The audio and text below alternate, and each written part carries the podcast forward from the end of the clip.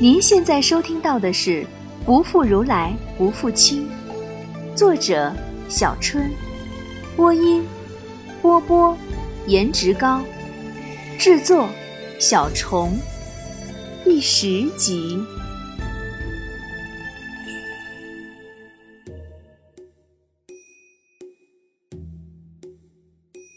齐婆和罗什在家仅住了三天，就搬到王新寺去了。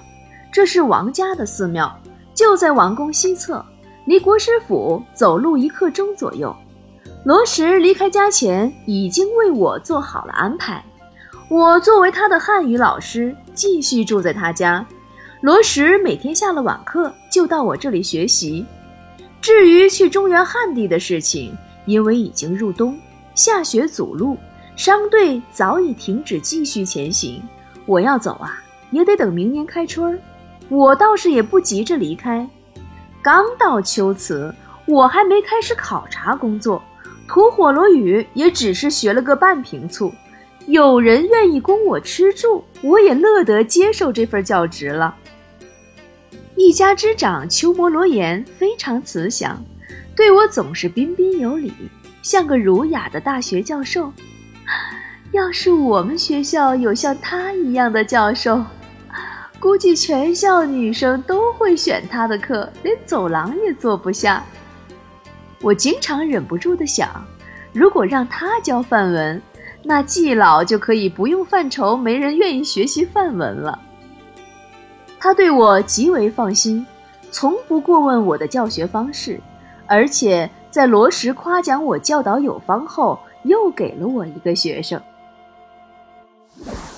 粗粗在龟兹王城盐城走过几次，这个绿洲古国有三城重郭，城防甚严。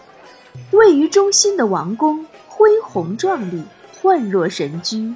整个盐城的面积比我曾经考察过的温宿城大了五六倍不止。城里佛教气氛浓烈。到处可见大大小小的佛塔和寺庙。龟兹北依天山，在西域各国中算得上水资源丰富，所以田种畜牧发达。天山山脉中有丰富的黄金、铜、铁、锡、玉矿产供应全西域，加上地处丝绸之路的十字路口，商业兴盛，也带来了手工业的繁荣。龟兹的富裕在整个西域排第一。每日连绵的丝绸驼马挤满官道，潮水般的各国商客云集市场。走在龟兹城内，简直就是古代人种博览会。越氏、乌孙、匈奴、高车、突厥、鲜卑、柔然、蒙古、波斯、大食、天竺，甚至罗马、希腊等现代欧洲人种，当然还有为数不少的汉人。每每走在街上，都能让我停住脚步。对着服饰肤色各异的行人发呆，直到被在一旁领着我的新学生严重鄙视，才恋恋不舍地继续挪步。呃，说起我的新学生，唉，眼下正让我无比的头大。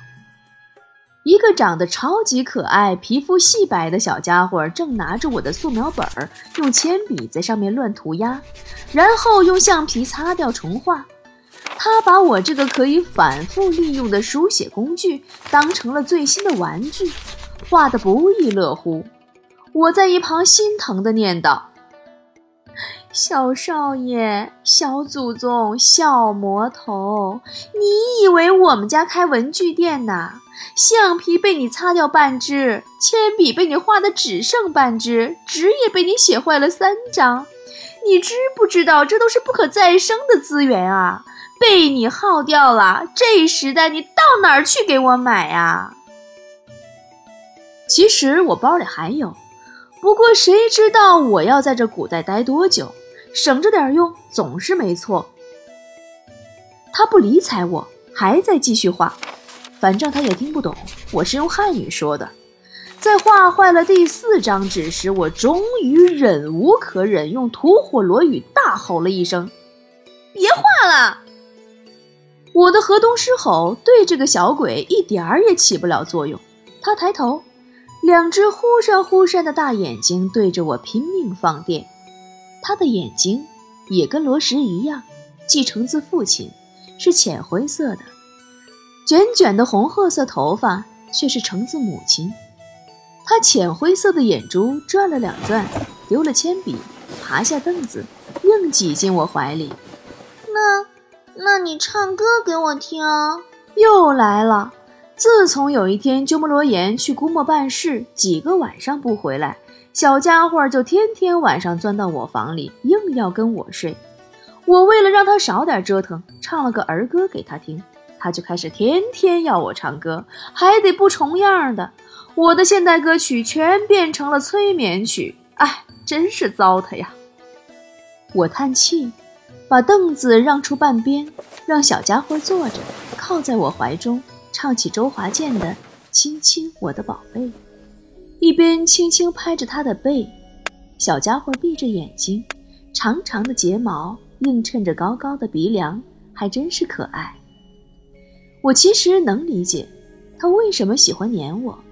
他的母亲和哥哥都侍奉佛祖去了，母亲在他六岁就出国，四年多没有音讯。跟他最亲的奶妈前些年也过世了。家中虽然有丫头保姆，却无法给他最需要的母爱。而在他的年龄，需要有玩伴。虽然每天白天他都要进王宫跟王子们一起读书，可是回家后没有人能陪他玩，跟他疯。比他大三岁的哥哥早就是一副小大人样，又有四年没在一起，他每次看见罗什都有点战战兢兢。所以我的出现。扮演了母亲和玩伴的角色，让他每天有个可以撒娇的对象。他在我身边所有调皮的举动，其实都是为了能吸引我的注意，让我对他多一份关心罢了。唉，只是苦了我。每天被迫既当小兵又当敌人，先跟在大将军身后听候调令、汇报军情，然后又装腔作势的跟大将军呼啊呼啊的对打，最后高举白旗大叫饶命。唉，跟个精力旺盛的小孩上蹿下跳，每天啊把我累个半死。我满含爱怜的唱完歌，发现他睡着了，我抱起他放到床上。揉揉肩膀，对着他小声说：“知不知道你很沉呐？再大点儿啊，我就抱不动你了。都十岁了，还喜欢小孩子的玩意儿，唱个儿歌都能睡着。这几天一直下雪，我是江南人，在全球变暖温室效应下，很少看到这样的鹅毛大雪。刚开始时。”着实兴奋了一把，带着佛沙提婆一起在院子里堆了两个雪人。可是没多久，我就发现不好玩了，因为下雪，我又怕冷，便很少出门。我的考察工作暂时耽搁。幸好罗什带来很多书，有汉文版的《史记》《左传》《吕氏春秋》《战国策》《诗经》等等，我早就看过的，还有一些已经失传的书，如《十世心经》。他家的书房还有大量梵文、吐火罗文、婆罗弥文、屈卢文经卷和书籍，内容非常广。声韵学、语文学、工艺、技术、历算之学、医药学、逻辑学、星象、律历等都有涉及。我看着满屋子的书，口水流了一地。要是能把这些书顺回现代，那该多有研究价值啊！这个时代的书籍，一般人根本买不起，一本书相当于普通百姓一年的开支，更不用说那些写在丝绸之上的帛书。官府用的文牒、买卖的契约大多写在木板上，因为纸张比木板贵多了。鸠摩罗言的国师府外观看起来很普通。陈设也一般，却原来财富都藏在这间书房里，所以我每天都要在这间价值无法估量的书房待上几个小时，拼命地抄那些珍贵的典籍。我不是没想过去买，可是他的书房里有很多拿着钱在集市上也买不到的书。有鸠摩罗言从印度带来的，还有各地使者送给求斯国王的。我既然不能睡，只好抄喽。所以这十几天也不无聊。而罗什，他每天回家，先向父亲问安，再来我这里上课，然后还要去书房看一会儿书。他默默地看书，我默默地抄书。他走时手里还会拿本没看完的书，第二天就能换本书带走。有时他来了，我还没结束福沙提婆的课，他便默坐一旁自己看书。往往等我给他讲课了，他早已经能背诵出要讲的内容。我说错的地方还会轻声纠正，让我额头一片汗。我容易吗？这上下五千年全装在一个脑子里，出点错还不行吗？我气急败坏地敲他的光脑袋，警告他要尊师重道。我正在一边回想这十来天在国师府当家庭教师的经历，一边为福沙提婆盖好被子。突然，觉得背后冷飕飕的，是罗什，揭开了防寒的门帘，倚在门框上看我。咦，今天怎么到的特别早？他的晚课在四点到五点，通常要六点钟以后才会到我这里，今天居然五点半就到了。那么我是怎么知道具体时间的呢？因为我的时间穿越表上本来就有时间功能，还有对应的十二时辰、阳历和阴历的日期，很是方便。自从穿越功能丧失，这个表也就只剩下计时功能了。所以我还是天天戴在手上，别人看着也就是个长相奇特的手镯而已。还要说明一点的是。新疆时间与北京时间有两个小时的差异，在新疆旅游的时候，我就把手表调成了新疆时间。否则早上十点起来，中饭两三点才吃，晚上九点天还是亮腾着，每天一点多睡，这个时间啊太怪异了。反正一千六百五十年前没有时差的概念，所以我的时间穿越表上就用了现代的新疆时间。在宫里与王舅谈话，便直接过来了。他走进屋，淡定地看一眼床上的福沙提婆，突然用吐火罗语说：“别装了。”福沙提婆马上睁开眼，一咕噜从床上翻身下地，小脸红红的叫一声：“嗯，大哥。”我瞪圆眼，这死小孩居然装睡，骗我抱他上床。罗什仍然淡淡的让福沙提婆自己回房去睡。福沙提婆见大哥比见老爸害怕，赶紧窜了出去。他还是孩子，你别对他那么严。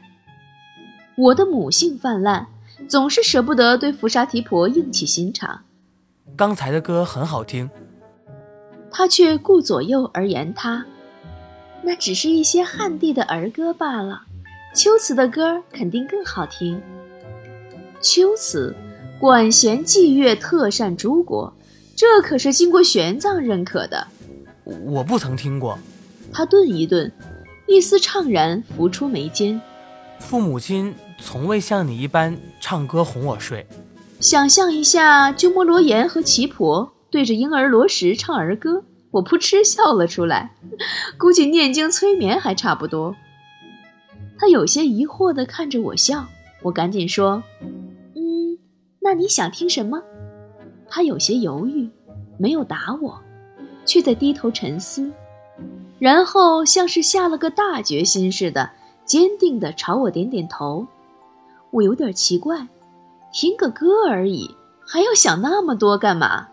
我又唱了一遍：“亲亲我的宝贝，亲亲的我的宝贝。”我要越过高山，寻找那已失踪的太阳，寻找那已失踪的月亮。一时兴起，想起《浪漫满屋》里宋慧乔唱儿歌的桥段，就根据歌词配上了些临时编的舞蹈动作。当然没有美感可言，但喜剧效果特别好。瞧眼前风轻云淡的小帅和尚，笑得那叫灿烂。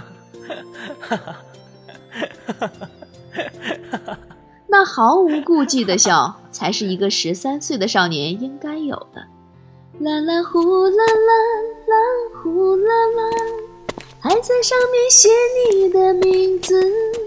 啦啦呼啦啦啦呼啦啦，最后还要平安回来，回来告诉你那一切。亲亲我的宝贝。哈哈哈哈哈哈！唱完了，看他还在笑，他的笑真的很好看。我定定的看他，想把这个笑在脑中定格下来。这几天一直在画他，想把他的画像带回现代，让二十一世纪的人也能看到一千六百五十年前那个绝世高僧的真面目。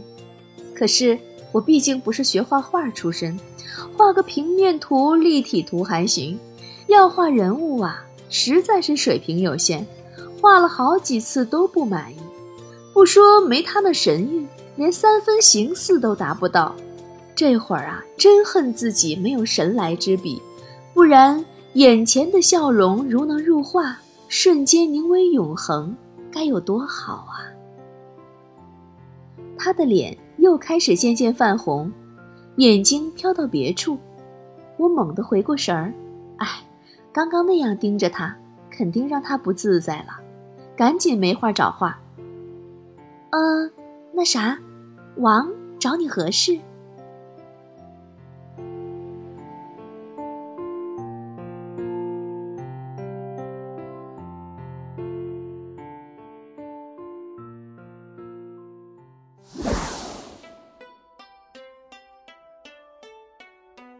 ？Hello，我是波波。南北朝时有个僧人叫慧皎，他写了一部《高僧传》，记载了鸠摩罗什的身世。他是这样写的：鸠摩罗什，此云同寿，天竺人也。家世国相，使祖父达多，提倡不群民众于国。父鸠摩衍，聪明有一节，降辞相位，乃辞毕出家，东渡葱岭。龟兹王闻其气容，甚敬慕之，自出郊迎请为国师。王有妹，年始二十，食物敏敏，过目必能，一闻则诵。妾体有赤焉，法生智子，诸国聘之，并不肯行。即见摩言，心欲当之。乃逼以妻焉，继而怀时，时在胎时，妻母自觉神物超解，有备长日。闻却离大寺明德既多，又有得道之僧，即与王族贵女，德行诸尼，明日设供，请斋听法。时母忽自通天竺语，难问之词。必穷渊至，众咸叹之。有罗汉达摩瞿沙曰：“此必怀稚子，唯说舍利弗在胎之证。及十生之后，还望前言，亲之。使母乐欲出家，为夫之许，遂更产一男，名伏沙提婆。”后因出城游观，见冢间枯骨异处纵横，于是身怀苦本，病逝出家。若不落发，不焉饮食，至六日夜，气力绵乏，一不达旦。夫乃具而许焉，以未剃发故，犹不常尽。即赤人除发。乃下饮食，次旦受戒，仍乐禅法，专精肥戒，学得出果。时年七岁，亦具出家。